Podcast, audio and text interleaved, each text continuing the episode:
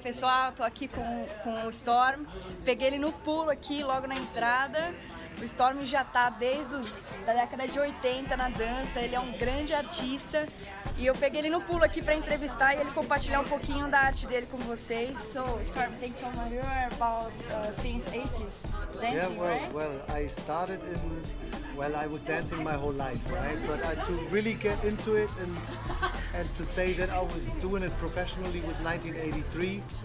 Late 1983, in 84, I already had my first manager, and from there on, I went. Yes. So it's quite a long time. Yeah, so you're very constant in your art, right? yeah, yeah, Even you're changing and creating something, uh, very new things. So, Well, I mean, I mean, it's not that I'm getting boring with things, but you know, that's that's the changes of life.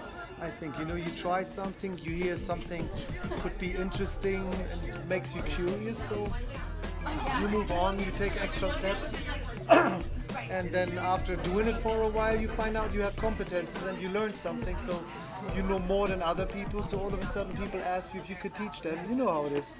So That's right. that's- I grew with the generation. So of course, you know, with the ages that I went through, I looked at things in a different way. Yeah.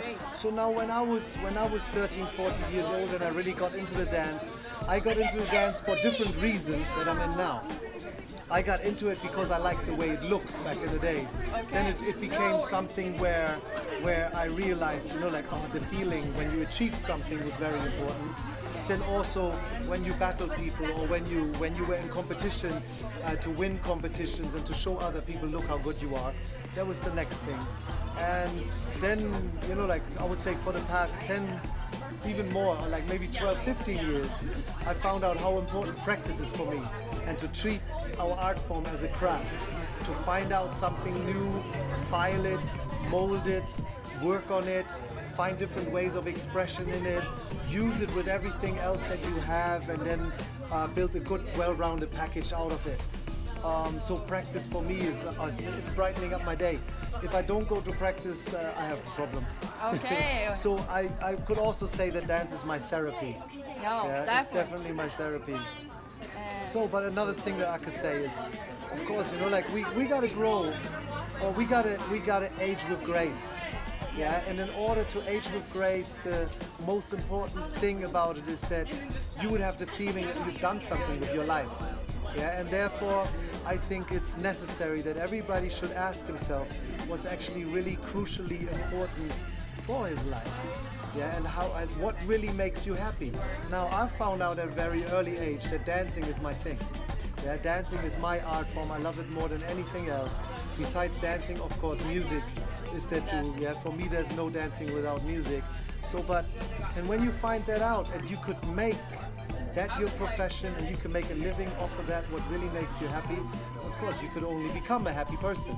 Definitely. Yeah, and I think that's something that's something I would wish for everybody. You know, like that you find what you have your talent in, you find out what you really like and what you think that you would want to do for the rest of your life and what makes you happy. Even like you go deeper in that and you know you really dwell into it. So um, I think uh, when you really like or love something, then already you you think that's your vocation. That's what you have to do. Yes, definitely. And what is your next step? My next step. Oh wow. I don't even know. I'm I'm working on a book, traveling with my son. I would say that now, you know, like besides being a dancer, most of all I'm a daddy. You know? so my son is 10 years old and you know like since he's 10 years I'm gonna give myself another two, three years until until he's gonna have different interests and he's gonna get into girls, into sports or whatever. You know, so I'm gonna enjoy the next two, three, day, two, three years since he's old enough and he can travel with me right now. So that's one thing. But something for everybody that I want to say is, uh, and that was very, very evident from also this competition or this event. If you were here and you watched it, is we got to keep the element of play. Yes. Yeah, the element of play I think is is the most important thing in whatever you're doing. Even when you have some hardcore work to do, you should always try and find out on how you make that work easier by playing. Even if you whistle a song, you sing a song while you're working, or something else. But if the playing element is is present, then uh, it's not really work anymore, and that's gonna bright up your life. So. Uh, So thank you so much. Ok, obrigado a todo mundo. É, a próxima vez no Brasil, Yes. talvez. I don't know. I'm going in. I should go in November. When? November. November to. Manaus. So, galera, se Storm estiver por lá em novembro, eu conecto ele, ele com vocês, beleza? Beijo.